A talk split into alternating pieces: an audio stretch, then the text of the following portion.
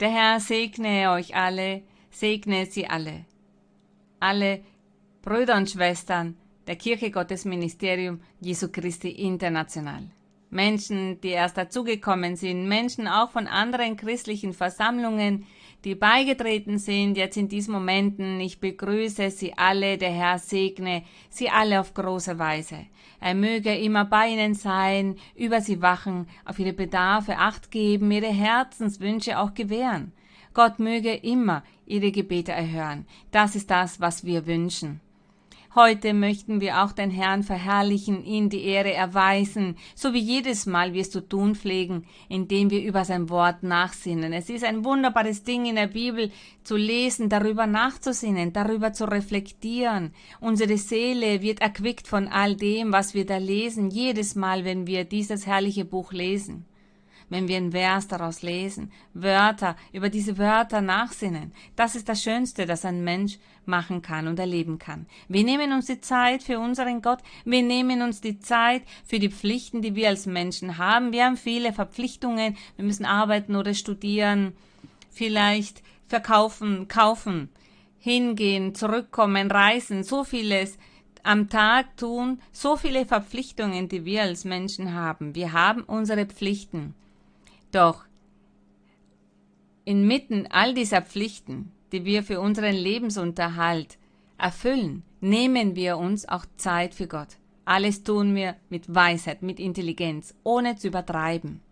Denn es gibt Menschen, die Tag und Nacht in der Bibel lesen oder beten und, und aber den Pflichten nicht nachkommen.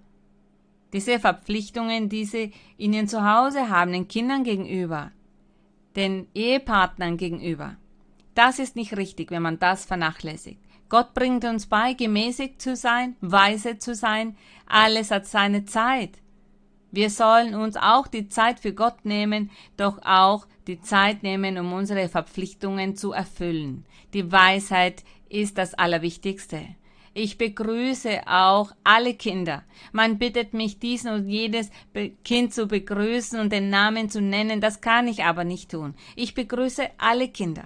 Alle Kinder, die zuhören, zusehen. Gott möge euch alle auf große Weise segnen. Denn de, von den Kindern ist das Himmelreich. Wer das Herz eines Kindes hat, denn die Kinder sind unschuldig, sind aufrichtig. Und Gott möchte, dass auch wir Erwachsenen das Herz eines Kindes haben aber in Bezug auf die Bosheit, nicht die Denkensweise. Wir sollen nämlich wie reife Erwachsene denken. Aber in Bezug auf die Bosheit sollen wir das Herz eines Kindes haben. Auch die Kinder lieben Gott, auch sie loben ihn und sie sind den Erwachsenen ein Beispiel. Sie suchen auch nach Gott und tun seinen Willen. Da geben sie uns ein Beispiel. Und es ist für uns eine große Freude, nochmals hier stehen zu dürfen, von Gott zu sprechen und zu predigen. Vergessen wir heute all die Traurigkeiten, all die Trübsal. Vergessen wir diese Pandemie und all das, was derzeit passiert. Und geben wir uns Gott hin für diesen Moment. Wir möchten, bevor wir starten, für den Herrn singen und wir singen dazu das Hymnenlied 71 und der Titel ist Strahle an deinem Platz. Hymnenlied 71. Strahle an deinem Platz ist der Titel. Esperes el momento de una grande acción, ni que pueda lejos ir tu luz. De la vida los pequeños actos de atención. Brilla en el sitio donde estés. Brilla en el sitio donde estés. Brilla en el sitio donde estés. Puedes con tu luz algún perdido rescatar sitio donde estés. Puedes en tu cielo alguna nube disipar, haz a un lado tu egoísmo cruel.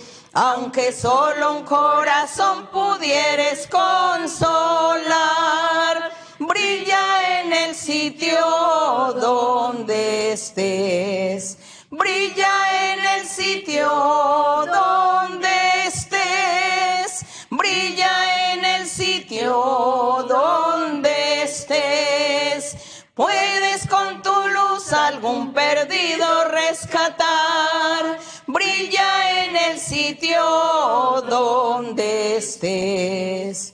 Puede tu talento alguna cosa descubrir, do tu luz podrá resplandecer. De tu mano el pan de vida puede aquí venir. Brilla en el sitio donde estés. Brilla en el sitio donde donde estés. Puedes con tu luz algún perdido rescatar. Brilla en el sitio donde estés. Gloria le damos a nuestro Dios. Gerühmt sei unser Gott, wir danken unserem Herrn dafür, dass er uns die Möglichkeit gibt, ihn kennenzulernen, seine Wege kennenzulernen. Und wir danken Gott für dieses Vorrecht, das wir genießen. Dieses Vorrecht, auserwählt worden zu sein, und zwar für seine Ehre, für seine Herrlichkeit. Heute möchten wir nachsinnen. Und zwar darüber, dass wir Bäume sein sollen. Dass wir wie Bäume sein sollen, die an den Wasserbächen gepflanzt sind. Wir sollen Bäume sein, die Früchte tragen, die gute Früchte tragen. Dazu werden wir uns einige Verse ansehen einige Verse aus der Bibel. Verse, in denen Gott diesen Vergleich macht. Gott vergleicht die Menschen mit Bäumen. Männer und Frauen natürlich. Er vergleicht sie mit Bäumen. Und er sagt, dass diese Bäume viele Früchte tragen sollen. Bevor wir mit den Versen beginnen, möchte ich ein Zeugnis erzählen. Als ich auf diesem Weg des Herrn erst begann, da hatte ich die Möglichkeit, zwei Schwestern kennenzulernen. Sie prophezeiten und sie gehörten einer christlichen Versammlung an. Ich lernte diese Frauen kennen und Gott hat diese Frauen genutzt, um mir Offenbarungen zu geben, damit Gott durch sie zu mir spricht Gott sagte mir viele Dinge in Bezug auf meine Zukunft durch diese Frauen. Und ich weiß noch, dass Gott von meinem Leben zu mir sprach. Er sagte zu mir, wer ich bin. Und da habe ich geglaubt, ja, Gott ist derjenige, der diese Frau nutzt. Eine dieser Frauen habe ich mit einer Freundin besucht. Ich habe eine Freundin, eine Schwester der Kirche, die noch neu war, mitgenommen und die andere besucht und habe gesagt, Sie hat die Gabe der prophetischen Rede, so sagte ich das. Ich wusste damals noch nicht sehr viel. Und ich brachte meine Freundin mit. Und ich sagte, damit Gott zu uns spricht, mal sehen, was Gott uns offenbart. Und ich weiß noch, dass diese Freundin, die ich an diesem Tag mitgenommen habe, da sprach der Heilige Geist durch diese Schwester, die Prophetin war, und er sagte, du bist zu einem Baum geworden. Sie sagte, ich sehe, dass sie derzeit, dass sie zu einem Baum wurden. Ich sehe, dass sie Äste haben und Blätter an, den Na an der Nase. Aus dem Kopf, da kommen Äste aus ihnen heraus. Das sah sie. Und das schilderte sie. In diesem Moment hatte sie natürlich eine Vision. Und wir kannten die Doktrin noch nicht so sehr. Aber ich habe geglaubt. Und es wunderte mich, als sie sagte, sie werden zu einem Baum. Sie werden zu einem Baum. Ich sehe Äste und Blätter. Sie sind wie ein Baum. Sie beginnen Früchte zu tragen. Sie sind zu einem Baum geworden, der viele Früchte trägt. Sie sind voller Früchte, sagte sie. Das ist die Aufgabe, die Gott in ihrem Leben ihnen geben wird, damit sie Gott dienen, für Gott arbeiten. Ein Baum mit vielen Früchten. Sie werden dieser Baum sein, sie werden viele Früchte tragen. An diesem Tag habe ich die Vision nicht verstanden, aber das brannte sich in meinem Herzen ein. Und diese Schwester, die lebt noch. Und ich habe ihr Leben ein wenig mitverfolgt. Das, was ich schilderte, ist vor über 50 Jahren passiert. Und ich habe sie immer weiter beobachtet und ja, sie hat viele Früchte getragen. Sie hat Gott sehr gedient. Sie hat geistliche Gaben.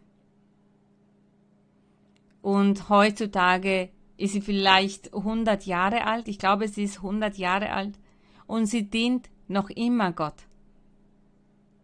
Sie hat noch die Gesundheit, um das zu tun. Und sie ist ein Mensch, der bei klarem Verstand ist und Gott dient. Sie hat die Gabe der prophetischen Rede, die Gabe, Hände aufzulegen, und sie ist all die Zeit über, seit ich sie kenne, Gott treu gewesen. Sie ist treu auf den Wegen des Herrn geblieben. Und ich habe mich an diesen Baum erinnert. Ja, Gott hatte recht mit dem, was er zu ihr sagte. Das hat sich erfüllt, das erfüllt sich. Jetzt wegen der Pandemie kann sie natürlich nicht in die Kirche, keiner kann jetzt in diesen Momenten die Gaben zum Einsatz bringen und für Gott arbeiten aufgrund dieser Situation, die wir alle ja kennen und erleben. Aber ich wollte Ihnen allen dieses Zeugnis von dieser Schwester mitteilen und erzählen. Und nicht nur diese Schwester sollte damals zu einem Baum werden, der viele Früchte trägt, sondern wir alle, wir alle sollen Bäume sein, die gute Früchte tragen für unseren Gott, damit wir vor Gott diese Früchte bringen auf geistliche Art, wie sieht uns der Herr? Wie wird er uns kleiden? An einem Tag kleidet er uns in Weiß und dann macht aus uns einen Baum, an einem anderen Tag setzt er uns auf einen Thron und setzt uns eine Krone auf. Der Herr macht so vieles. Es sind verschiedene Kleidungen, die Gott uns gibt. An anderen Tagen sagt er, kleidet er uns in Weiß. Das heißt, der Herr hält verschiedene geistliche Kleidungen für uns bereit. Je nachdem, welche Arbeit wir für Gott tun, so werden auch die Kleidungen sein, die Gott uns gibt. Das Schönste ist aber, Gott das Herz zu übergeben, für Gott zu arbeiten mit ganzer Aufrichtigkeit. Und heute ist der Titel, dass wir alle, Männer und Frauen, dass wir alle wie Bäume sein sollen, die an den Wasserbächen gepflanzt sind. Denn diese Bäume müssen Früchte tragen, und zwar zur rechten Zeit. Wir lesen in 1. Buch Mose 2,9. 1. Buch Mose 2,9. Das erste Buch Mose, das heißt das erste Buch auch in der Bibel. Da steht, wie Gott den Menschen erschaffen hat. Gott hat Adam erschaffen, ihnen den Garten Eden gelegt. In Vers 8 da steht, und Gott der Herr pflanzte einen Garten in Eden gegen Osten hin und setzte den Menschen hinein, den er gemacht hatte, das heißt Adam, Adam und Eva. Und Gott der Herr ließ aufwachsen aus der Erde allerlei Bäume, verlockend anzusehen und gut zu essen. Und den Baum des Lebens mitten im Garten und dem Baum der Erkenntnis des Guten und Bösen. Dieser Baum des Lebens befand sich inmitten von diesem Garten. Und er sagt auch den Baum der Erkenntnis des Guten und Bösen. Dieser Baum des Lebens, der hier inmitten des Gartens war, damit meinte er den Messias. Damit meinte er den, der die Erlösung bringen würde, diesen Erretter, den Gott dann in der Zukunft senden würde, den er für die Menschheit senden würde, einen Messias, einen Erlöser, einen König, einen Fürsten. Diesen würde er senden, damit er das Evangelium predigt, die frohe Botschaft verkündigt, die ewige Errettung und Erlösung verkündigt. Denn Gott hatte bereits vor Erschaffung der Welt diesen Plan vorbereitet das von der Schöpfung der Welt und er hatte auch schon geplant, dass unser Herr gekreuzigt werden würde und dass das Evangelium des Herrn Jesus Christus gepredigt werden würde. All das war vor Erschaffung der Welt bereits geplant. Und als der Herr Adam und Eva da in den Garten legte, und da gab es viele Bäume, und es gab auch dort den Baum des Lebens. Denn mit diesem Baum würde die Menschheit errettet werden, beziehungsweise würden die Menschen damit das ewige Leben erlangen. Und dort war auch der Baum der Erkenntnis des Guten und Bösen. Das heißt, der Erkenntnis von den Guten und von den Bösen. Wir könnten auch so sagen, dass wir Menschen dieser Baum sind. Warum? Weil wir Menschen, nachdem nämlich der Teufel Adam und Eva betrogen hat, da sagte der Teufel, euch werden die Augen geöffnet und ihr werdet wissen, was gut und böse ist. Und ja, dem war auch so. Und ich glaube, dass dieser Baum wir Menschen sind, denn wir kennen das Gute und das Böse. Wir kennen den Weg des Guten, den Weg des Bösen. Und wir treffen unsere Entscheidung. Gott hat uns einen freien Willen gegeben und er fragt uns, welchen Weg willst du, den guten oder den bösen? Deshalb sage ich, dass wir dieser Baum der Erkenntnis des Guten und Bösen sind. Aber Gott möchte nicht, dass wir ein Baum sind, der zwei Wege geht, gut und böse zugleich. Nein, wir kennen das Gute und das Böse aber Gott möchte, dass wir ein guter Baum sind, der gute Früchte trägt. Und genau das möchten wir uns heute genauer ansehen. Nun gehen wir über zum Psalm 104. Bitte vergesst nicht, ihr könnt in die Bibel schreiben, so dass wenn wir lesen, könnt ihr ganz schnell nach der Seite suchen. Ihr könnt euch das Inhaltsverzeichnis vielleicht daneben hinlegen. Psalm 104, Vers 16. Psalm 104, Vers 16. Da steht, dass Gott so viele Wunder macht in den Herzen der Menschen, die nach ihm suchen, von ganzer Kraft nach ihm suchen. Vers 15. Der Wein der Freude des Menschen Herz, sagt er, und sein Antlitz schön werde vom Öl. Und das Brot des Menschen Herzstärke. Und dann sagt er, die Bäume des Herrn stehen voll Saft, die Zedern des Libanon, die er gepflanzt hat. Dort nisten die Vögel und die Reihe wohnen in den Wipfeln. Gott spricht von der Natur, aber er sagt damit auch zugleich, das ist etwas Symbolisches. Die Natur enthält diese Symbole. Gemeint ist nämlich der Mensch. Der Mensch, er soll dieses Brot des Lebens, wir wissen bereits, der Herr Jesus Christus ist das Brot des Lebens und er sagt, das Öl, das lässt das Antlitz schön werden. Das ist der Heilige Geist. Und er sagt, die Bäume des Herrn stehen voll Saft. Das heißt, diese Bäume werden ernährt, haben diese Nahrung, um gute Früchte zu tragen, um sich zu ernähren und andere zu ernähren. Wenn wir dann von Menschen sprechen, Menschen, die Bäume sind, die voller guter Früchte sind, die diesen Saft haben, die gute Nahrung haben, die an einem Wasserbächen gepflanzt sind oder an einem Ort, wo es Feuchtigkeit und Wasser gibt, dann wird dieser Baum immer grünen. Das heißt, die Menschen sollen wie so ein Baum sein. Sie sollen ein gutes Beispiel sein, ein gutes Zeugnis haben, die Gebote des Herrn nachkommen, den Herrn gehorchen, Gott loben und Gott preisen mit dessen Leben, mit dem, was sie tun, mit, auch mit ihrem Körper. Und auf diese Art und Weise würde man sagen, das ist ein Baum, der voller Saft ist, ernährt sich selbst und ernährt andere, lebt für Gott und gibt aber auch anderen Menschen Lebensmut. Betet auch für andere Menschen, legt Hände auf macht viele Wunder und Heilungen. All das passiert durch diesen Menschen, Mann oder Frau, die voll von diesem Saft sind. Denn das ist ein Baum, der fruchtbar ist, der an den Wasserbächen gepflanzt ist und gute Früchte trägt, der arbeitet und für die Seelen etwas Gutes tut für die anderen Menschen etwas Gutes tut, für die Familie, die Nachbarn, Freunde, Verwandte oder egal welche Person auf dieser Welt, all diese Menschen empfangen die Wohltaten von diesem Baum, dessen Früchte zur rechten Zeit kommen. Das möchte Gott, dazu ladet er uns ein, dass wir diese Bäume sind. Nun gehen wir über zu dem Buch Sprüche. Sprüche 3.18. Sprüche 3.18. Hier wird von der Weisheit gesprochen.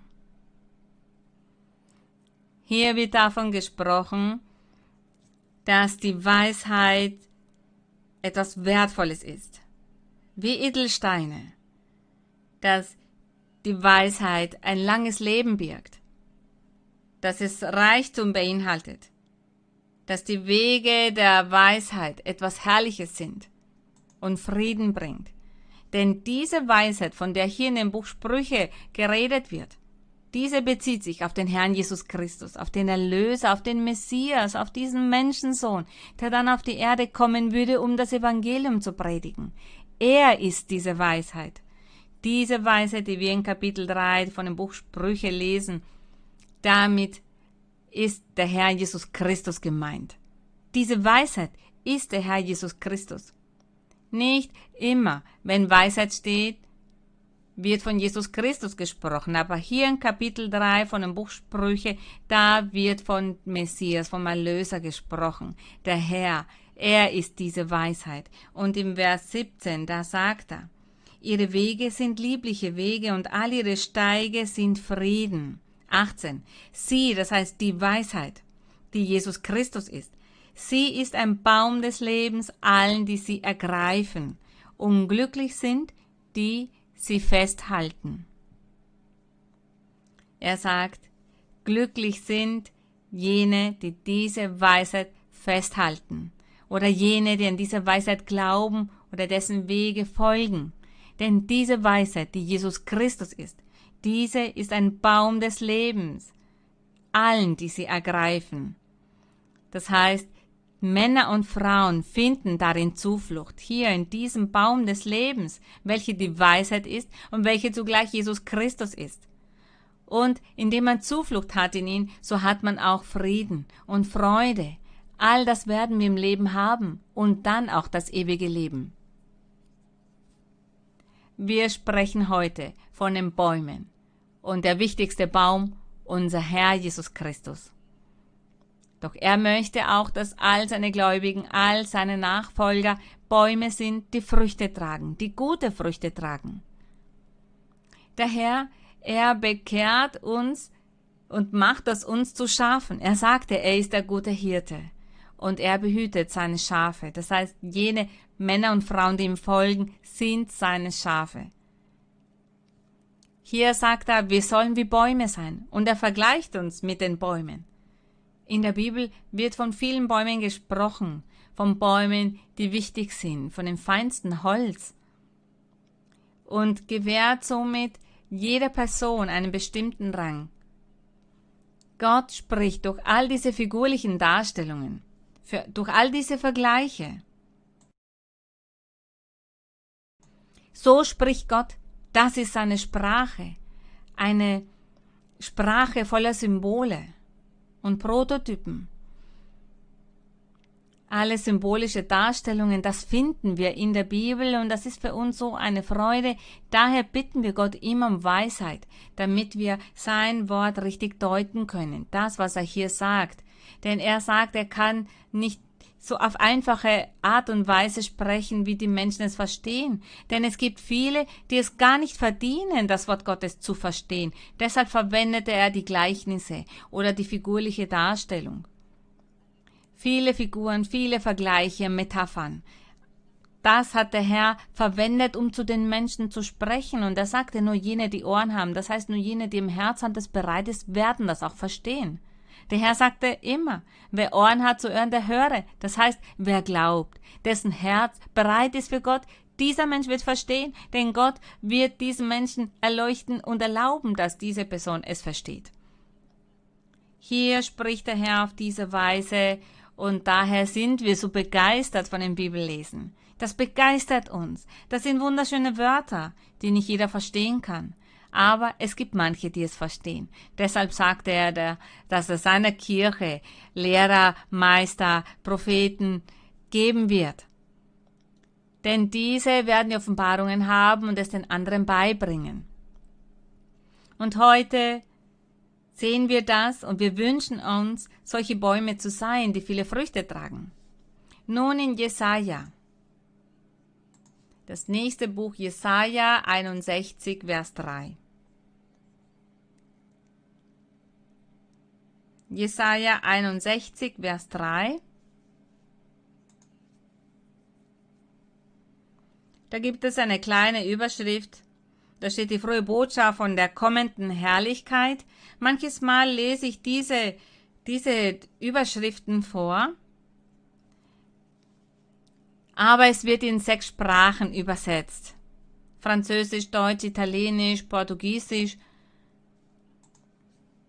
Wir übersetzen, das heißt, diese Predigt wird übersetzt. Die Brüder und Schwestern arbeiten an diesen Übersetzungen die Bibel in Deutsch ist vielleicht anders, vielleicht hier Französisch genauso oder auf Englisch genauso.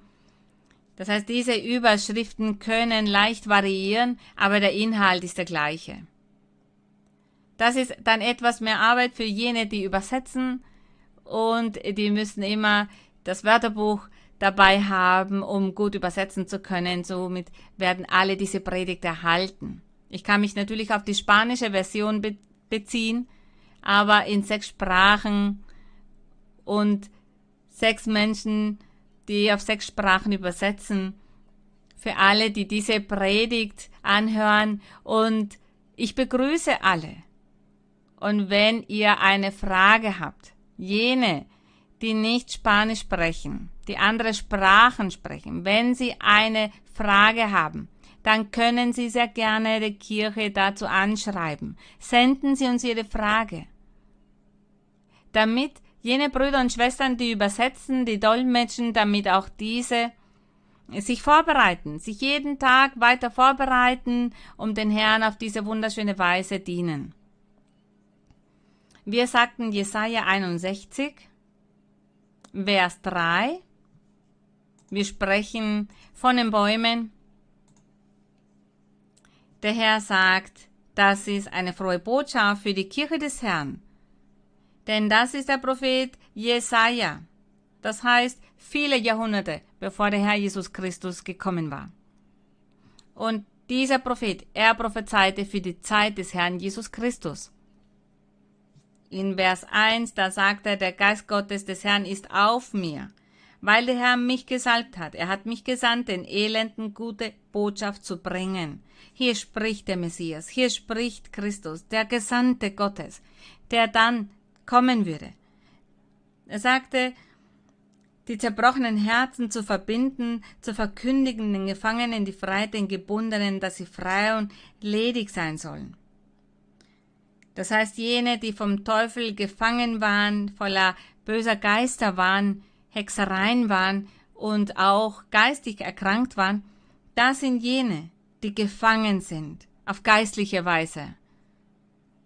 Und der Herr sagt, ich sende ihn, damit er diese Wunder macht, damit er die Menschen befreit, ihnen Frieden und Freude gibt.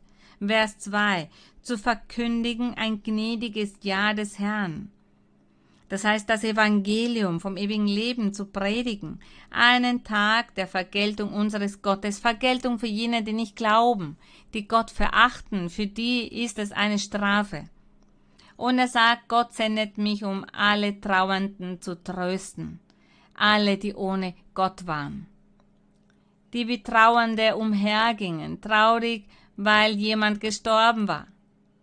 Er sagte, im geistlichen Leben sind die Menschen auch traurig, ohne Frieden, ohne Freude. Das macht der Teufel. Er raubt den Menschen die Freude und den Frieden, doch ein Gotteskind. Für diese kam der Messias, er kam, um diese Arbeit zu vollbringen. Und er sagt, zu schaffen, den Trauernden zu ziehen, das heißt den übriggebliebenen, jene, die an das Evangelium dann glauben würden. Er sagte, dass ihnen Schmuck statt Asche, Freudenöl statt Trauerkleid, Lobgesang statt eines betrübten Geistes gegeben werden. Und dass sie genannt werden, er spricht ja hier von den Gläubigen, er spricht von den übriggebliebenen, von jenen des wahren Evangeliums des Herrn Jesus Christus, die an ihn glauben würden. Und er sagt, dass sie genannt werden Bäume der Gerechtigkeit, Pflanzung des Herrn ihm zum Preise. Wie herrlich, wie wir bereits sagten, der Herr gibt uns auch viele Namen. Er nennt uns seine Kinder, seine Schafe, Er sagt hier zu uns, meine Bäume, Bäume, die gute Früchte tragen. All das sind die Namen, die Gott seinen Kindern gibt. Und jeder Einzelne soll Gott geben, was ihm gebührt. Und es ist herrlich zu sehen, dass er sagt, sie werden genannt Bäume der Gerechtigkeit. Bäume, die die Gerechtigkeit ausüben. Das heißt, die das Gute tun, die von der Sünde ablassen, die das Böse nicht tun und beginnen, gute Menschen zu sein. Männer und Frauen, die gütig, die freundlich sind, die rechtschaffen sind, die tadellos sind, die verantwortungsbewusst sind. Er sagt, die Pflanzung des Herrn, ihm zum Preise, wie herrlich, diese Pflanzung des Herrn. Bäume der Gerechtigkeit, gesegnet sei unser Gott. Und wir verspüren den Wunsch, diese Bäume zu sein. Das wünschen wir. Wir sagen, ich möchte so ein Baum sein. Ich möchte in diesem Leben so ein Baum sein, dass Gott an mir viele Früchte sieht. Gesegnet sei unser Gott, was für ein herrlicher Vers. Nun Jeremia. Jeremia 17, 8. Jeremia 17, 8. Im Vers 7 lesen wir zuerst. Hier spricht Gott ebenso zu der Kirche in der Zukunft. Er spricht hier zu den Gläubigen, das heißt zu jenen, die dann an den Herrn glauben würden. Er sagt im Vers 7, gesegnet aber ist der Mann, der sich auf den Herrn verlässt. Wenn er sagt Mann, natürlich sind Männer und Frauen gemeint. Er sagt, gesegnet aber ist der Mann, der sich auf den Herrn verlässt und dessen Zuversicht der Herr ist. Der ist, er sagt, dass es dieser Mensch, wenn dieser Mensch auf Gott vertraut und die Zuversicht auf Gott gelegt hat, dieser wird sein wie ein Baum, am Wasser gepflanzt, der seine Wurzeln zum Bach hinstreckt. Denn obgleich die Hitze kommt, fürchtet er sich doch nicht, sondern seine Blätter bleiben grün. Und er sorgt sich nicht, wenn ein dürres Jahr kommt, sondern bringt ohne Aufhören Früchte. Was für ein herrlicher Vers. Und wie viele Vergleiche oder symbolische Darstellungen das beinhaltet. Sprechen wir mal von den symbolischen Dingen. Er sagt, wie ein Baum am Wasser gepflanzt, das heißt dieser Mann oder diese Frau, die auf Gott vertrauen, an Gott glauben, seine Gebote erfüllen. Diese werden zu einem Baum am Wasser gepflanzt. Und da dieser Baum am Wasser gepflanzt ist, dann sind dessen Wurzeln auch sehr kräftig. Diese Wurzeln werden, gehen immer tiefer, werden immer kräftiger. Das heißt, es wird ein starker Baum sein, der nicht durch einen Sturm umfällt. Dieser Baum wird nicht zum Stürzen gebracht. Dieser Sturm oder ein heftiger Wind. Was würde das bedeuten? Das wären die Probleme, die Probleme im Leben, die Verfolgung von diesem Feind, den wir haben. Das sind die Stürme. Das ist ein Tornado, ein Hurricane. All das, was der Teufel uns gegenüber tut, um uns zu zerstören, damit wir fallen, damit wir nicht an Gott glauben, nicht auf Gott vertrauen und damit wir weiter sündigen. Deshalb tut er so viel Böses. Und er sagt, aber dieser Baum, der hat kräftige Wurzeln. Und wenn dann dieser Sturm vorbei ist, dieser kräftige Wind, diese Naturkräfte dann vorübergehen, dann fällt dieser Baum dennoch nicht, weil dessen Wurzeln so stark sind. Und er sagt, so sollen auch wir sein. In unserem geistlichen Leben sollen wir so sein. Feststehen. Und warum? Er sagt, auch wenn die Hitze kommt. Das heißt, auch wenn ein schlechter Tag kommt, zum Beispiel, jetzt erleben wir Trübsal. Jetzt erleben wir etwas wegen eines Virums, einer Krankheit. Wir wissen gar nicht, wo dieses Virus herkommt, was passieren wird. Es gibt noch kein Medikament dagegen. Wir sind dem ausgeliefert. Wir können nur auf Gott vertrauen.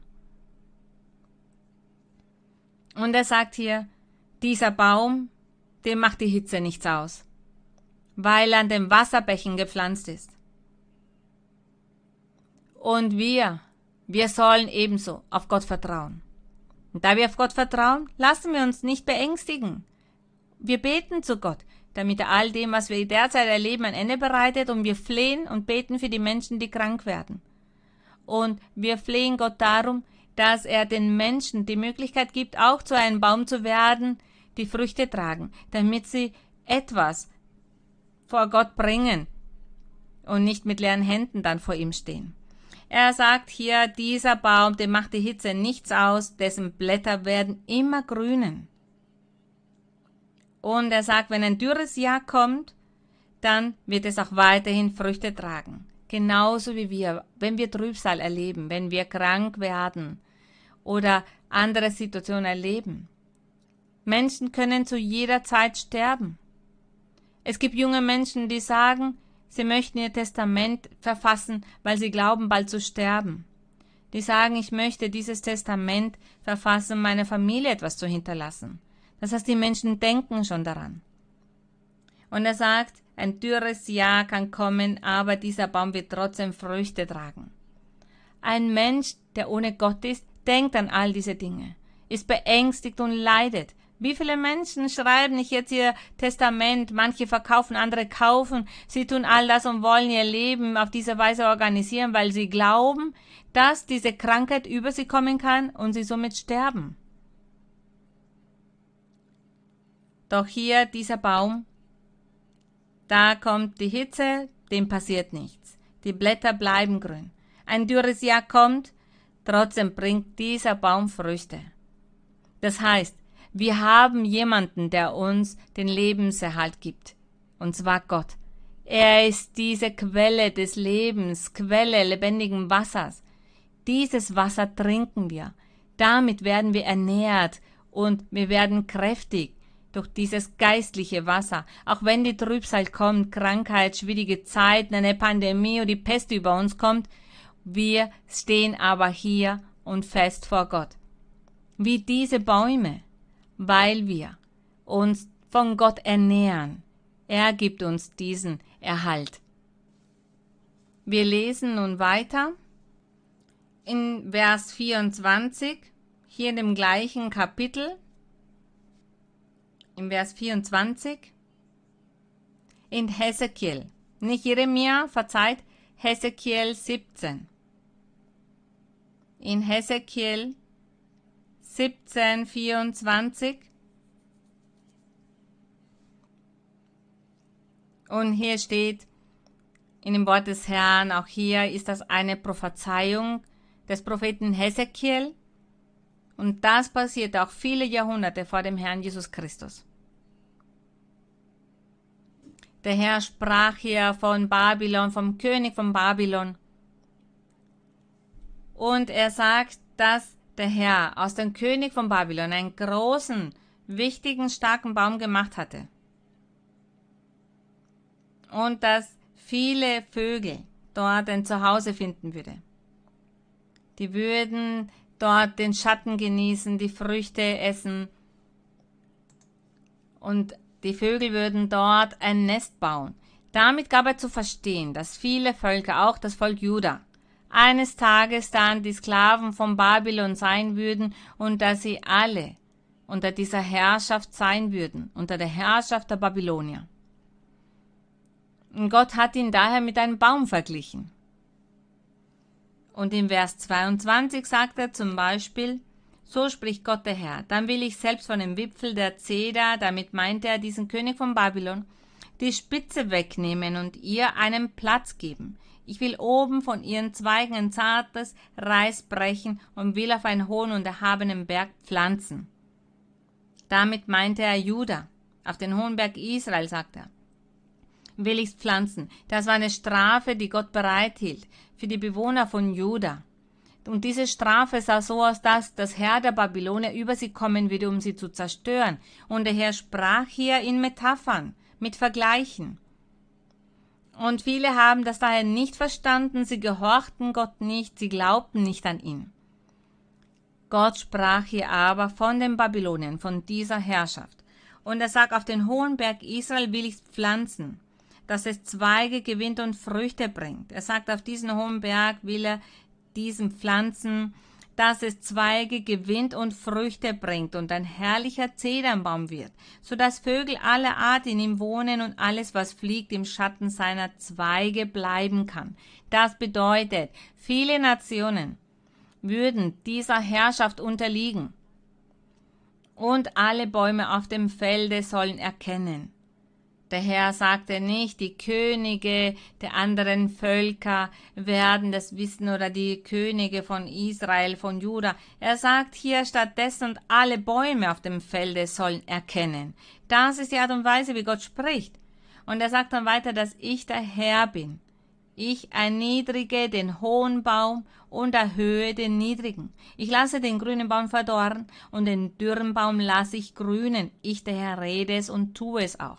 Das heißt, der Herr hat bestraft, hat erniedrigt. Das war eine Strafe und eine Erniedrigung für die Könige von Israel, von Jura und auch von den anderen Völkern. Denn dieses babylonische Reich, diese Herrschaft haben die anderen zu Untertan gemacht. Und Gott erlaubte, das hat er zugelassen als Strafe. Aber wir sehen hier, Gott sprach zu ihnen wie zu einem Baum. Er hat das mit Bäumen verglichen. Und wenn der Herr sagt, dass wir Bäume sein sollen, dass er das möchte, dann natürlich gute Bäume. Bäume, die gute Früchte tragen. Damit so viele Menschen die unsere Predigt anhören, die diese Lehre, unsere Doktrin anhören, davon einen Vorteil gewinnen. Durch diese Segnungen des Herrn, durch die Gaben des Geistes, diese Wohltaten, die Gott spendet, die Heilungen, die Befreiungen, das, was Gott mit den Menschen macht. Denn diese Bäume, von denen Gott möchte, dass wir diese sind, wir sollen ein heiliges, tadelloses Leben führen ganz ohne Sünde. Und diese Arbeit, die wir dann verrichten und machen, dann werden die Menschen unser Zeugnis sehen. Und sie werden das dann akzeptieren und glauben und sie werden sagen, ja, ich möchte auch Zuflucht finden unter diesem Baum. Ich sehe all diese Wohltaten. Und genau das ist die Aufgabe. Früchte zu tragen bedeutet das, dass sich viele Menschen zu Gott bekehren. Denn Gott möchte viele Menschen, die ihn loben, die ihn verherrlichen, die ihn preisen. Und wenn wir Früchte tragen, dann bedeutet das, dass wir viele Menschen für den Herrn gewinnen. Und somit werden viele Menschen Gott anbeten und verherrlichen. Und er verdient das. Und er möchte, dass wir diese Bäume sind. Wir wünschen es uns auch. Daniel 4. Nun gehen wir über zu Daniel.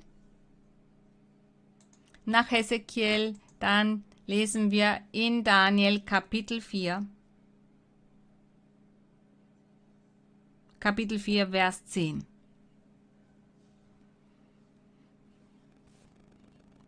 Hier können wir sehen, dass das babylonische Reich herrschte und es beherrschte bereits viele Länder, unter anderem die Israeliten, auch die Bewohner von Juda. Nebukadnezar, er war ihr Herr Daniel befand sich in Babylonien, er wurde gefangen weggeführt. Doch Daniel erlangte die Gunst des Königs und somit hat der König ihn für sich im Palast arbeiten lassen. Und dieser Nebukadnezar, der König von Babylon, er hatte einen Traum. Er hatte einen Traum und dieser Traum beängstigte ihn. Und daher hat er die Astrologen, die Chaldäer, die Wahrsager, sie alle einberufen und gesagt, deutet mir den Traum, den ich gehabt habe. Er war nämlich sehr beängstigt.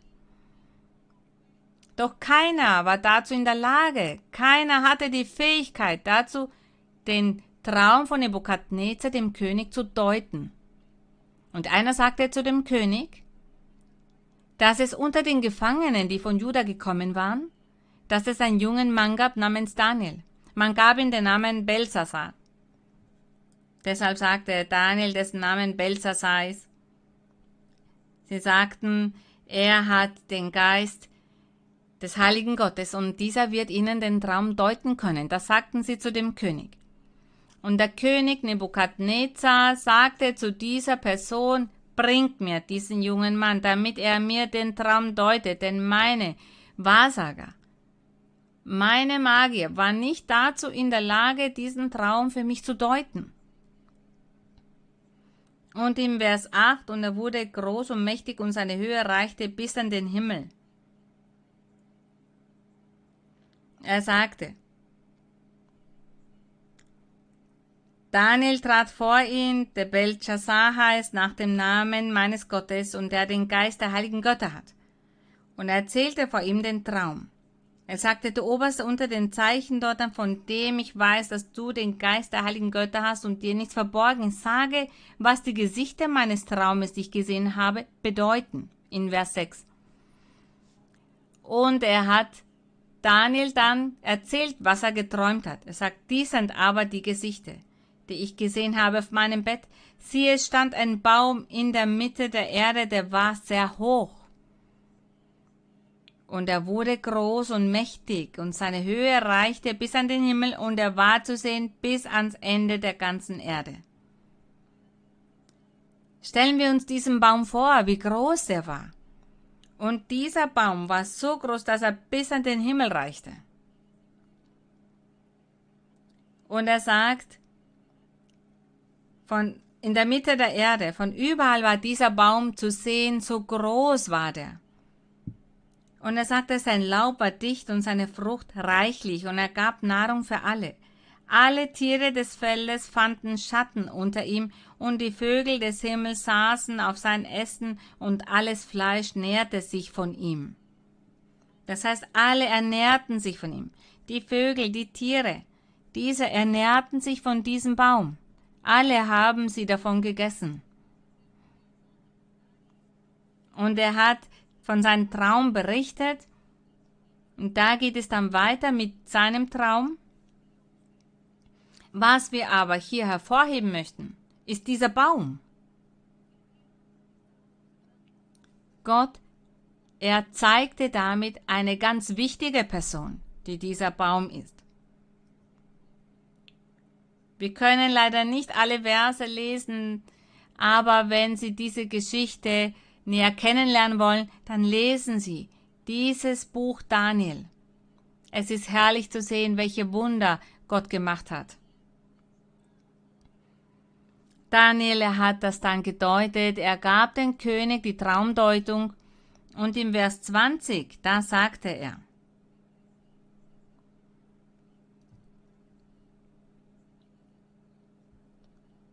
Er sagt, den Baum, den du gesehen hast, diesen Baum, der gute Früchte getragen hat und der allen Tieren auch ein Zuhause gibt. Er sagt, die Deutung ist, du selbst, o König, der Baum, den du gesehen hast im Vers 17, der groß und mächtig wurde und dessen Höhe an den Himmel reichte und der zu sehen war auf der ganzen Erde. Dieser bist du. Und er sagt, dein Reich geht bis ans Ende der Welt. Ja, er hat über alle anderen Völker geherrscht. Und das, was der König gesehen hat, dann deutet er das weiter. Was wir aber hervorheben möchten, ist der Baum, diese Bäume. Gott hat hier gezeigt, dass er ein großer Baum wurde, der sehr wichtig war, und so hat es Gott zugelassen. Damit hat er das Volk Israel damals im Altertum bestraft. Er bestrafte sie durch diesen König. Der wurde verglichen mit einem großen Baum, von dem sich alle ernähren würden. Das stimmt. Sie alle unterlagen dieser Herrschaft, und zwar mehrere Jahre. Wir sprechen heute davon, dass der Herr möchte, dass wir gute Bäume sein sollen. Wir haben hier gute und schlechte und mittelmäßige Bäume bisher gesehen. Gott möchte aber, dass wir ein herrlicher Baum werden. Und das sehen wir uns jetzt in Matthäus an. Matthäus 7, 17.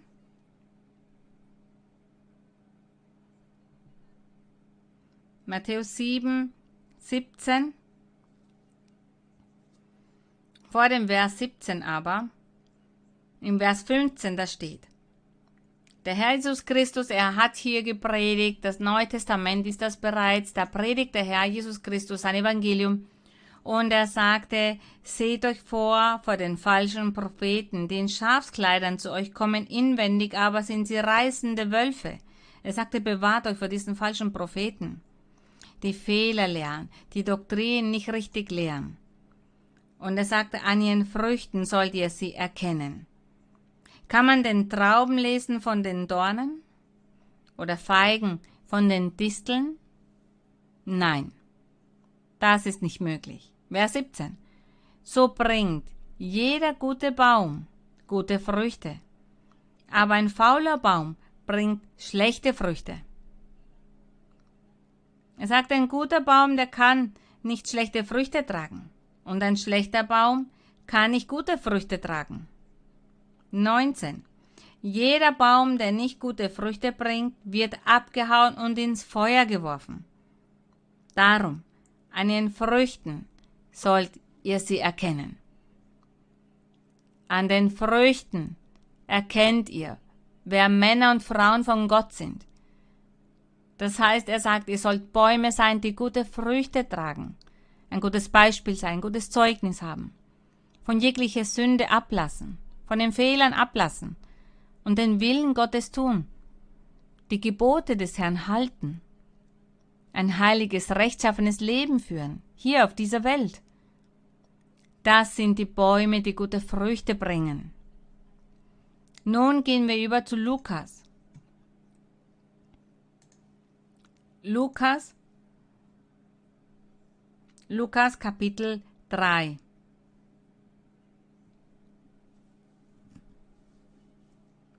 Lukas Kapitel 3, Vers 9.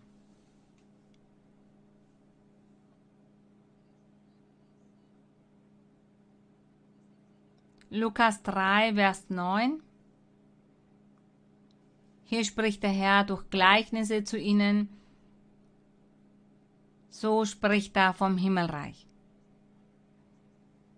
Johannes der Täufer hat hier gepredigt und er sagte hier in Vers 8,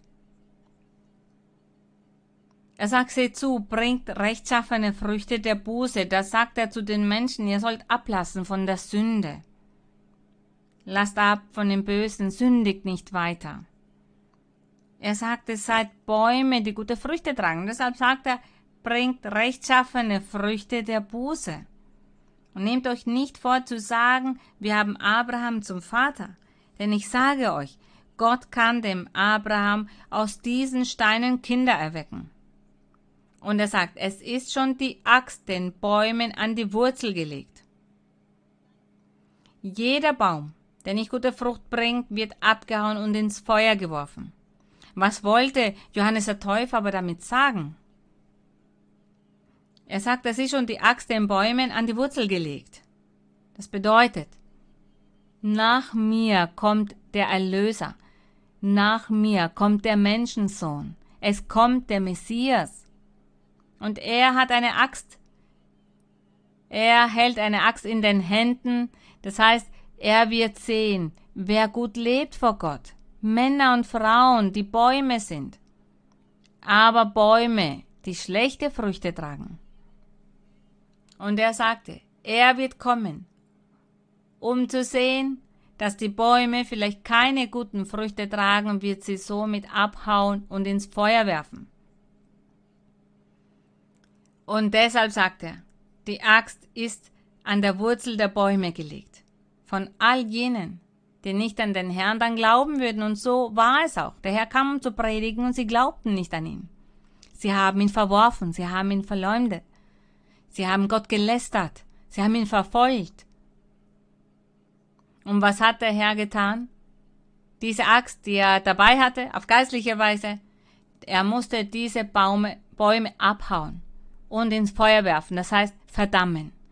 Und dann seine Kirche bilden, sein Volk bilden mit Menschen, die demütig und bescheiden waren, die glaubten und den Herrn akzeptierten. Deshalb sagt er, die Axt ist an der Wurzel der Bäume schon angelegt, jeder Baum, der nicht gute Früchte bringt, wird abgehauen und ins Feuer geworfen. Wir sprechen ja heute von den Bäumen, wir wollen Bäume sein, die gute Früchte tragen. Lukas Kapitel 6 In Vers 43 lesen wir. Er spricht hier wieder von dem Baum, der gute Früchte trägt.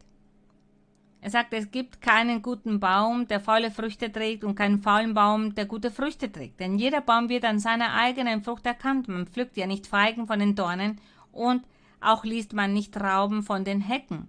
Ähnlich wie der Vers, den wir gerade in Matthäus gelesen haben.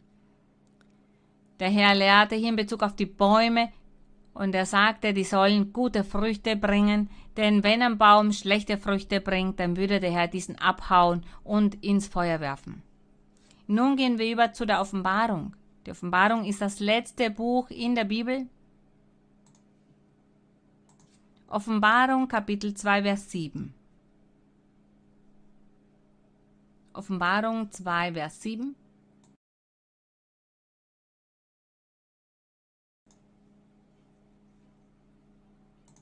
Der Herr hat hier ein Versprechen gemacht. Ein Versprechen von einem Baum, ein Baum, von dem wir alle ernährt werden. Johannes, er hatte hier Visionen, die Offenbarungen, die Gott für das Ende bereithielt. Das, was zum Schluss der Zeiten passieren wird, wenn das Ende kommt. Aber in den Kapitel 1, 2, 3 der Offenbarung, da warnt der Herr die Kirchen, die Gemeinden von jener Zeit. Und zu jeder einzelnen Gemeinde sagt er, lebt gut vor Gott, denn wenn nicht, dann wird Gott euch bestrafen. Und diese Botschaft, die er der Kirche in Ephesus geschickt hat, damals gab es diese Stadt Ephesus, heute gibt es nur noch Ruinen dort, aber damals gab es diese Stadt. Und der, der Herr sagte in Vers 1, da sagt er, dem Engel der Gemeinde in Ephesus schreibe, das heißt dem Prediger der Gemeinde in Ephesus, der da hält die sieben Sterne in seiner Rechten. Er sagt, der Herr Jesus Christus, der da wandelt mitten unter den sieben goldenen Leuchtern. Er sagte, ich kenne deine Werke und deine Mühsal und deine Geduld und weiß, dass du die Bösen nicht ertragen kannst. Und er sagte, aber es gibt etwas, das ich gegen dich vortragen kann. Und zwar Vers 4. Aber ich habe gegen dich, dass du die erste Liebe verlässt. Das heißt, für eine Zeit lang hast du aufgehört zu sündigen, doch nun bist du dem wieder verfallen. Und umgekehrt. Und deshalb sagt im Vers 7, wer Ohren hat, der höre, was der Geist den Gemeinden sagt. Wer überwindet. Das heißt, wer überwindet, wer treu ist, wer das Böse überwindet, die Sünde überwindet, den Willen des Herrn tut, nicht sündigt, sondern die Gebote des Herrn hält. Dies meint er, wenn er sagt, wer überwindet. Dem werde ich zu essen geben. Dem will ich zu essen geben von dem Baum des Lebens, der im Paradies Gottes ist. Er sagt, dieser ist inmitten des Paradieses Gottes und in ersten Buch Mose haben wir gelesen, dass im Paradies Eden Adam und Eva war, aber auch der Baum des Lebens. Und er sagt, dieser Baum des Lebens, der im Paradies Gottes ist. So man damit sagt, dass in diesem Paradies, wo Adam und Eva war, dass dieser Paradies nochmals zum Himmel geführt wurde. Nachdem Adam und Eva dort von Gott herausgeholt wurden, damit sie nicht mehr in diesem Paradies leben, somit wurde dieser irdische Paradies zu einem himmlischen Paradies. Und dort befindet sich der. Und auch dort ist der Baum des Lebens noch der Baum des Lebens. Und er sagt, wer den Willen des Herrn tut, wer seine Gebote erfüllt, und wenn wir Bäume sind, werden wir uns von diesem wichtigsten Baum ernähren, von seinem Saft ernähren, unser Herr, unser Gott. Und er sagt, der wird essen von dem Baum des Lebens. So sehen wir, wie wichtig es ist, ein Baum zu sein. Es ist sehr wichtig, dass wir Bäume sind, die gute Früchte bringen. Und in Kapitel 22 der Offenbarung, das letzte Buch der Bibel, in Offenbarung 22, da sagt Johannes in Vers 1, und er zeigte ihm einen Strom lebendigen Wassers, klar wie Kristall, der ausgeht von dem Thron Gottes und des Lammes. Dieser Strom lebendigen Wassers ist unser Gott, ist der Herr Jesus Christus. Deshalb muss dieser Baum an den Wasserbächen gepflanzt werden, an den Wasserbächen, an diesen lebendigen Wasser. Wir sollen daher mit der Doktrin, mit dem wahren Evangelium des Herrn Jesus Christus gepflanzt werden. Er ist unser, dieser Fluss. Er ernährt uns. Und unser Herr, er ist der wichtigste Baum. Er ist der Baum des Lebens. Und er ist auch die Quelle des Wassers. Und auch dadurch werden wir ernährt. Und Johannes, er hat in dieser Vision diesen Strom lebendigen Wassers gesehen, klar wie Kristall, der ausgeht von dem Thron Gottes und des Lammes, welcher der Herr Jesus Christus ist. Mitten auf dem Platz und auf beiden Seiten des Stromes Bäume des Lebens, die tragen zwölfmal Früchte. Jeden Monat bringen sie ihre Frucht und die Blätter der Bäume dienen zur Heilung der Völker. Das ist wahr. Die Blätter dieses Baumes, der Jesus Christus ist, dieser dient zur Heilung der Völker, sei es von jenen Menschen, die sich zu dem Herrn bekehren, egal von welchem Volk, egal an welchem Ort dieser Welt. Sie alle werden dann Freude haben an diesem Baum des Lebens, an dieser Frucht, mit der sie sich ernähren, und die Blätter zur Heilung. Das heißt, wenn der Herr Wunder macht und heilt, in den Leben der Menschen diese Wunder macht, den Körper heilt, auch die Schmerzen nimmt, Zeichen vollbringt. Wir sehen somit, dass sich das in unserem Leben erfüllt. Diese Verse der Offenbarung von diesen Visionen, die Johannes hatte, erfüllen sich in uns. Dieser Baum des Lebens erfüllt seine Aufgabe. Und auch wir, auch wir sollen als Bäume unsere Arbeit weiter vollziehen. Wir haben eine Arbeit zu verrichten und wir sollen zu diesen Bäumen werden, der an den lebendigen Wasser, an diesem Wasser gepflanzt sind. Der Herr Jesus Christus, er ist ja der wichtigste Baum, das wissen wir, und wir sollen Früchte tragen. Nun gehen wir über zu Psalm 1. Psalm 1.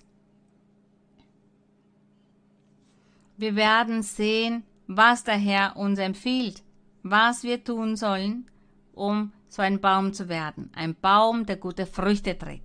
Psalm Nummer 1. Wohl dem, das heißt wohl dem, er spricht hier Männer und Frauen an, wohl dem, der nicht wandelt im Rat der Gottlosen, noch tritt auf den Weg der Sünder, noch sitzt, wo die Spötter sitzen. Hier sehen wir, dass jemand dazu ein Beispiel gab. Jemand, der wie zum Menschen wurde. Unser Herr Jesus Christus. Unser Herr Jesus Christus, er ist der, von dem man sagt, wohl dem, der nicht wandelt im Rat der Gottlosen, der nicht gesündigt hat, der nicht mit den Spöttern zusammengesessen hat. Er sagt, um niemanden etwas Böses zu tun. Er hat uns als allererster dieses Beispiel gegeben. Er als Baum des Lebens, er gab uns dieses Beispiel, denn er hat sich wie ein Mensch verhalten. Und er sagte somit, es ist machbar. Ihr Menschen, ihr könnt es machen. Ihr könnt es richtig machen. Ein heiliges Leben führen. Ein tadloses Leben führen. Ein rechtschaffenes Leben führen denn ich hier verhalte mich wie ein Mensch. Um zu sehen, inwieweit ich das Leid, die Schmerzen und die Verfolgung und all das ertragen kann. Und ich kann es ertragen. Somit könnt ihr das auch tun. Und wenn er in tadellos und in Heiligkeit lebte, er hat nämlich nicht gesündigt. Und somit sagt er, auch ihr könnt ein Leben ohne Sünde führen. Auch ihr könnt ein heiliges Leben führen, ein rechtschaffenes Leben. Auch ihr könnt das machen. Daher spricht dieser Psalm von dem Herrn Jesus Christus, aber auch von den uns gewöhnlichen Menschen. Denn er hat das erlebt, er gab uns ein Beispiel dazu und auch seine Nachfolger leben so ein Leben. Auch jene, die dem Herrn folgen, die Gotteskinder. Die Gläubigen vom wahren Evangelium des Herrn Jesus Christus leben auch ein Leben voller Heiligkeit und Vollkommenheit. Und er sagt in Vers 1, wohl dem, das heißt dieser Mensch wie Jesus Christus. Er war auch selig. Und seine Nachfolger sind genauso selig, gesegnet. Jene, die nicht das Böse tun. Vers 2, sondern hat Lust am Gesetz des Herrn. Das Gesetz des Herrn und sind über seinem Gesetz Tag und Nacht. Das heißt, dass man Lust hat am Gesetz des Herrn, dass man diese Gebote lernt, dass man weiß, diese Sünde soll man nicht tun, weder stehlen noch Ehe brechen, noch beneiden, noch töten, niemanden Böses tun, nicht morden, nicht vergewaltigen und so weiter. Nichts von all dem soll man tun, das weiß ich auswendig, ich weiß, was ich zu tun habe und Tag und Nacht darüber nachsinnt, was man ändern muss, wovon man ablassen muss, um Gott zu erfreuen und über das Gesetz Gottes nachsinnt. Und somit sagt Gott zu diesem Menschen, du bist selig. Vers 3. Der ist wie ein Baum, das heißt dieser Mensch, ein Mensch, der all diese Eigenschaften erfüllt und über das Gesetz des Herrn nachsinnt, die Gebote des Herrn hält. Er sagt, dieser wird wie ein Baum sein, der gepflanzt ist an den Wasserbächen und der seine Früchte zu seiner Zeit bringt. Und seine Blätter verwelken nicht, sagt er, und was er macht, das gerät wohl. Alles, was dieser Mensch tut, dieses Gotteskind oder diese Bäume, die Bäume Gottes, die gute Früchte tragen. Er sagte, alles, was dieser Mensch im Leben macht, wird wohlgeraten, wird gedeihen. Dieser Mensch wird gedeihen im geistlichen Leben. Denn Gott wird diesem Menschen auch seine Unterstützung geben, seinen Rückhalt, Gaben des Geistes, die Erkenntnis, Weisheit, die Doktrin, die Kraft geben. Und viele Dinge wird der Herr dem geistlichen Leben von diesem Menschen geben. Das bedeutet zu gedeihen, wohlgeraten. Auch im materiellen Leben wird dieser Mensch Friede haben, Freude, Kraft, Gesundheit. Gott wird diesen Menschen vor dem Bösen beschützen, dass die Person nichts Schlimmes im Leben widerfährt, dass die Person alles hat, was sie braucht, dass sie auch materielle Dinge im Leben genießen kann. Das ist dieses Gedeihen, das Gott diesen Bäumen gewährt. Diese Bäume, die an den Wasserbächen gepflanzt wurden und die Früchte zur rechten Zeit bringen und dessen Blätter nicht verwelken, weil dieser Mensch Tag und Nacht über Gott nachsinnt und die Gebote des Herrn hält. Und er sagt, aber so sind die Gottlosen nicht. Er sagt, diese Bäume, die schlechte Früchte bringen. Er sagt, diese sind wie Spreu, die der Wind zerstreut. Die der Wind verstreut das, was vom Weizen kommt. All das, was da abfällt, all diese Schalen. Das ist diese Spreu, die der Wind verstreut. Ja, der Wind zieht vorbei und all das fliegt mit. Deshalb vergleicht er sie. Die Bäume, die keine guten Früchte bringen, werden damit verglichen. Vers 5. Darum bestehen die Gottlosen nicht im Gericht noch die Sünder in der Gemeinde der Gerechten. Die Gottlosen und die Sünder ist das Gleiche. Und er sagt noch die Sünder in der Gemeinde der Gerechten. Denn der Herr kennt den Weg der Gerechten. Aber der gottlosen Weg vergeht. Der Weg der Gerechten wird aber Triumphe zeigen, Fortschritt zeigen. Denn diese werden sein wie die Bäume, die an Wasserbächen gepflanzt wurden. Und Gott möge erlauben, dass wir alle diese Bäume sind, die gute Früchte bringen. Gott möge das so erlauben dass wir gute Früchte tragen, dass alle Bosheit und der Zank ein Ende hat, die Vergewaltigungen, die Habgier, die Spaltungen, die Missverständnisse, die Streitigkeiten, die Konflikte in den Familien. All das soll ein Ende haben. Wir sollen unser Leben schätzen, dass wir eine Seele haben, ein Wesen in uns ist, das niemals stirbt, sondern ewig lebt. Aber wo werden wir dann ewig leben? In dieser ewigen Verdammnis? Oder werden wir im Paradies alles genießen mit dem Herrn? Wie Bäume, die gute Früchte bringen.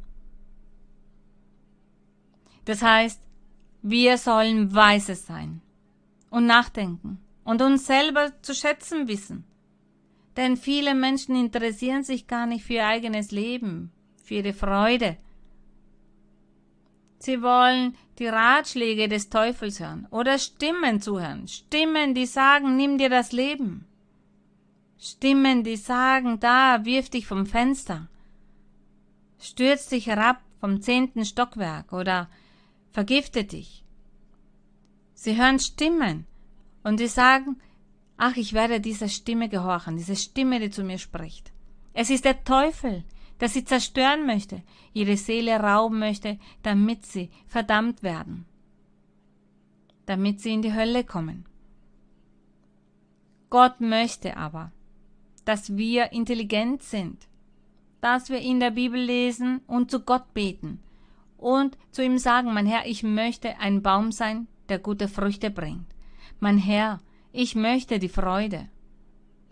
Mein Herr, lass nicht zu, dass der Teufel mich zerstört, dass der Teufel mir Ratschläge erteilt, dass ich Stimmen höre und dass er mir somit sagt, dass ich Böses tun soll, denn das ist zerstörerisch für mich und das zerstört auch meine Familie. Jene Menschen, die leiden, weil sie mich in diesem Zustand sehen. Mein Herr, hilf mir. Wir sollen kämpfen. Wir müssen kämpfen für unser materielles Leben, aber auch für unser geistliches Leben.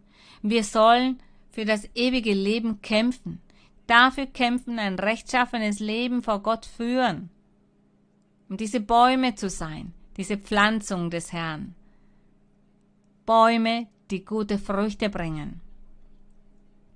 Die Ehre und der Ruhm sind für Gott und unser Gott möge uns immer erhören und uns helfen. Der Herr möge barmherzig sein mit jenen Menschen, die in diesem Moment leiden. Es gibt Menschen, die bipolar sind. Menschen, die bipolar sind, das heißt, die sind zeitweise bei klaren Verstand und dann wieder nicht. Geduldig sein und beten Sie für diese Menschen. Beten Sie zu Gott für diese Menschen. Öffnen Sie die Bibel, hier in den Psalmen zum Beispiel. Die Psalmen sind etwas Wunderbares. Lesen Sie einen Psalm und beten Sie zu Gott und sagen Sie, mein Herr, sei gnädig. Hier, mein Familienmitglied ist bipolar, leidet, ist unglücklich. Sei barmherzig, mein Herr. Ich glaube, dass wenn wir das vom Herzen tun, dann wird Gott uns erhören. Denn der Herr erhört das Flehen von jenen, die für ihn bereit sind. Ein Herz, das bekümmert ist. Ein Herz, das traurig ist, das verbittert ist. Dieses wird der Herr nicht verachten. Der Herr verachtet diese Herzen nicht. Er verachtet nicht jene Menschen, die traurig sind, die bekümmert sind und dann zu ihm flehen. Er ist bereit, um dieses Gebet anzuhören, diese Bedarfe zu erkennen. Vertrauen wir auf Gott vertrauen wir auf diesen Baum des Lebens, der Früchte trägt. Wie wir gelesen haben, zwölf Früchte, jeden Monat eine Frucht, von der wir uns ernähren. Das ist unser Herr, unser König. Wir werden nun zu Gott beten. Wir bitten ihn in diesem Gebet um Wunder und Heilungen, um Zeichen und Befreiungen. Wir beten wegen der Krankheiten. Es gibt Menschen, die krank sind, Frauen, die schwanger sind und erkrankt sind oder dessen Kind Missbildungen vorweist oder kurz davor steht, dieses Kind zu verlieren und nicht weiß, was sie tun soll, ob das Kind nicht mehr leben soll oder was sie tun soll. Doch das Leben gehört Gott. Es liegt in seinen Händen. Deshalb soll man beten, damit er diese Entscheidung trifft, ob dieses Wesen weiterlebt oder nicht. Somit haben sie dann auch nie ein schlechtes Gewissen. Und auch all diese Krankheiten, es gibt psychische Erkrankungen, auch wegen böser Geister. Menschen, die drogensüchtig sind, die diese Sucht haben. Auch für diese möchten wir beten und Gott um Barmherzigkeit bitten. Wir beten jetzt wegen all dieser Dinge, die uns traurig machen. Beten Sie in diesem Moment auch zu Gott. Himmlischer Vater, heiliger Gott, Vater unseres Herrn Jesus Christus, du bist unser Gott, unser König. Du, mein Herr, du bist der Baum des Lebens. Du bist der Baum, der diese Früchte trägt, die Früchte, durch die wir uns ernähren, mein Herr, du bist unsere geistliche Nahrung. Du bist auch für uns diese physische Nahrung, denn du gibst uns alles, was wir brauchen, alles, was wir für unseren Lebensunterhalt brauchen. Wir danken dir für die materiellen Segnungen. Wir danken dir für die geistlichen Segnungen. Wir danken für die Gaben des Geistes und der Manifestierung deines Heiligen Geistes hier inmitten deiner Gemeinde, inmitten deiner Kirche. Danke, mein Herr. Ich weiß, dass große Veränderungen in den Leben von uns allen kommen werden. Viele Veränderungen. Aber diese Veränderungen sollen etwas Positives sein. Triumph zeigen, Freiheit bedeuten, Freude bedeuten. Danke, mein Herr. Heiliger Vater, wir loben dich, wir segnen dich, wir geben dir die Ehre, den Ruhm und die Lobpreisung. Wir erheben dich, wir preisen dich, gelobt sei dein Name, gesegnet sei dein Name für alle Zeiten. Alle Männer und Frauen sollen dich loben, alle sollen dich verherrlichen, alle sollen dich kennenlernen. Alle sollen sich vor dir erniedrigen und zu dir flehen, mein Herr, an dich glauben, auf dich vertrauen, denn du bist der wahre Gott, du bist unser mächtiger Gott, du bist der Schöpfer von Himmel und Erde, du bist unser Schöpfer. Wir danken dir und die Lobpreisung ist für dich. Und Vater, ich bitte dich um Barmherzigkeit. Strecke deine mächtige Hand aus, mein Herr, deine Hand, die heilt, und lege sie über alle Menschen, egal welchen Alters, über alle Menschen, Männer und Frauen, die krank sind, die körperlich krank sind, heile sie alle. Nimm die Schmerzen, heile ihre Organe, die inneren Organe, auch ihre Körper, auch die äußeren Teile. Menschen, die an der Haut Erkrankungen haben, Menschen, die sagen, dass sie Hausfall haben, die brauchen, dass du ein Wunder in ihrem Leben machst. Menschen, die auch Erkrankungen der Haut haben oder der Knochen oder des Nervensystems. All die Menschen, die leiden. Du kennst ihr Leid. Und deshalb bitte ich dich, mein Herr, dass du sie heilst, dass du sie befreist und reinigst, dass du ihnen eine Möglichkeit im Leben gibst, damit sie vertrauen und glauben, damit sie nach dir suchen vom ganzen Herzen und damit sie auch Bäume werden, die Früchte zur rechten Zeit bringen. Mein Herr, strecke deine Hand aus, deine Hand, die befreit, und nimm die Flüche, nimm die Hexereien, die Zaubereien. Nimm, mein Herr, all diese bösen Geister, die die Menschen quälen, die auch die Menschen des Nachts quälen und nicht zulassen, dass diese zur Ruhe kommen. Es kommen auch unreine Geister, um zu vergewaltigen, um viel Böses zu tun. Und deshalb bitte ich dich, mein Herr, dass du befreist, dass du diese unreinen Geister zurechtweist, dass du sie, mein Herr, wegnimmst. Befreie jeden Einzelnen, reinige jeden Einzelnen. Nimm die Flüche des Teufels, nimm die Hexereien, befreie, mein Herr. Heiliger Vater, im herrlichen Namen von Jesus Christus, deinen geliebten Sohn, bitte ich dich, dass du deine Hand ausstreckst und dass du heilst auf geistliche Weise, auf physische Weise. Nimm jede Art von Erkrankung. Mein Herr, erhöre das Gebet. Hör das Flehen der Menschen an. Sieh ihre Traurigkeit. Sieh ihren Kummer an. Mein Herr, hilf all jenen Menschen, die nicht klar denken können, jene, die nicht bei Verstand sind. Sei gnädig, mein Herr, und hilf ihnen. Ich danke dir, dass du uns erhörst. Ich danke dir dafür, dass du uns anhörst. Die Ehre und der Ruhm sind für dich von nun bis in alle Ewigkeit. Im herrlichen Namen von Jesus Christus, deinem geliebten Sohn, bitten wir dich um all das. Wir danken dir im Namen von Jesus Christus und nun möchten wir für Gott singen und zwar das Quali 32. Der Titel ist Gesegnet sei Zebaut, der Gott Israels. Dios de Israel, desde el siglo y hasta el siglo, y diga todo el pueblo.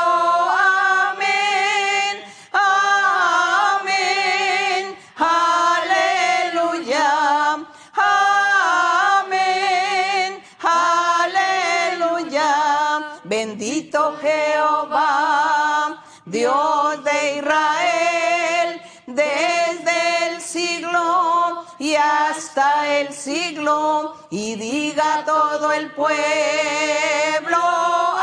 amén, amén, aleluya, amén, aleluya, gloria a mis Gerühmt sei unser Herr, wir danken unseren Gott, Brüder und Schwestern, Gottes Segen und auch allen Menschen sage ich, Gott möge eure Gebete, ihre Gebete erhört haben und sie auf große Weise segnen, auf geistliche Art und materielle Art. Vielen Dank und bis bald. Ich umarme Sie alle. Gottes Segen. Vielen Dank.